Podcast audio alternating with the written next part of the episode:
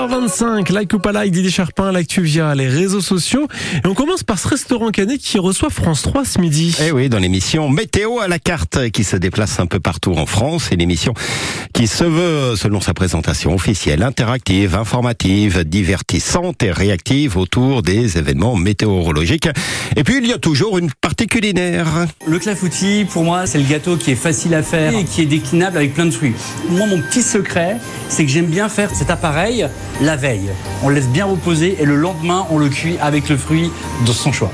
Jean est un maraîcher plutôt original qui a décidé de quitter son métier d'informaticien et on parle de cuisine et on nous présente des personnages locaux au parcours atypique. Alors évidemment, impossible de dire quelle sera la programmation précise pour cette émission aujourd'hui à Caen, au restaurant Les Méchets, ce dernier qui l'annonce sur ses réseaux sociaux avec le message suivant, jeudi 29 juin, 12h55. Voilà, si vous le regardez.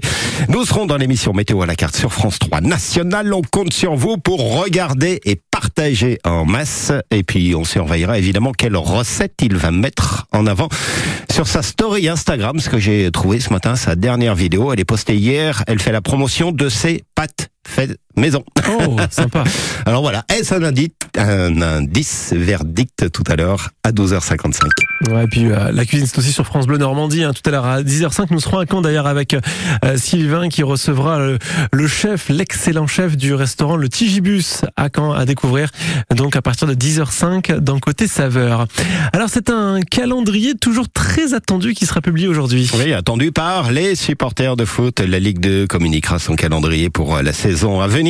Le Stade Malherbe l'a annoncé dès hier sur ses réseaux sociaux avec le message suivant. Vous avez une préférence pour le premier match de la saison?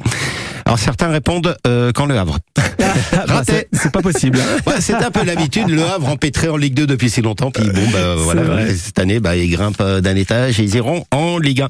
Euh, certains, bien au fait des résultats de la dernière saison, militent aussi pour le derby, mais contre QRM. Mhm. Il aura peut-être moins de saveur cette année. vrai, Ou vrai. alors il prendra du relief du fait de l'absence du Havre. Certains espèrent soit un match à domicile, soit un match pas trop loin. Des déplacements à Laval et à Guingamp sont cités. Pourquoi Donc pas, hein. on imagine que ce sont des gens qui seront ici euh, cet été. Et puis d'autres espèrent un match dans le sud. des probables supporters vacanciers. Sachant que le premier match euh, de ce nouveau championnat, ce sera le 5 août prochain. L'année dernière, je sais pas si vous vous en souvenez, les supporters vacanciers ont été comblés puisque c'était à Nîmes. Ouais, victoire. le premier Nîmes, match. crois, hein. Et en plus, victoire dans les arrêts de jeu. Ouais, exactement.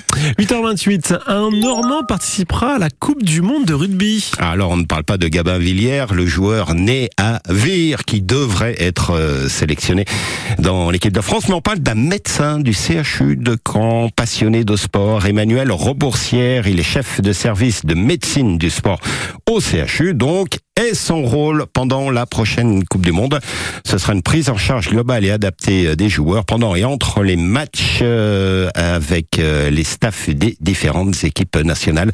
Ce sera vraiment le point Mhm. de référence au niveau médical de cette Coupe du Monde. Pendant près de deux mois, je vais vivre au rythme de la compétition. C'est ce qu'il explique dans un article que lui a consacré Ouest France. Et précisions utiles, il a pris une disponibilité avec son employeur pour participer donc à sa façon à la prochaine Coupe du Monde de rugby. C'est là qu'on voit à la fois la compétence du monsieur et sa passion. Exactement, ouais. Évidemment, on suivra sur France Bleu. Merci Didier. Bientôt 8h30, bientôt le journal.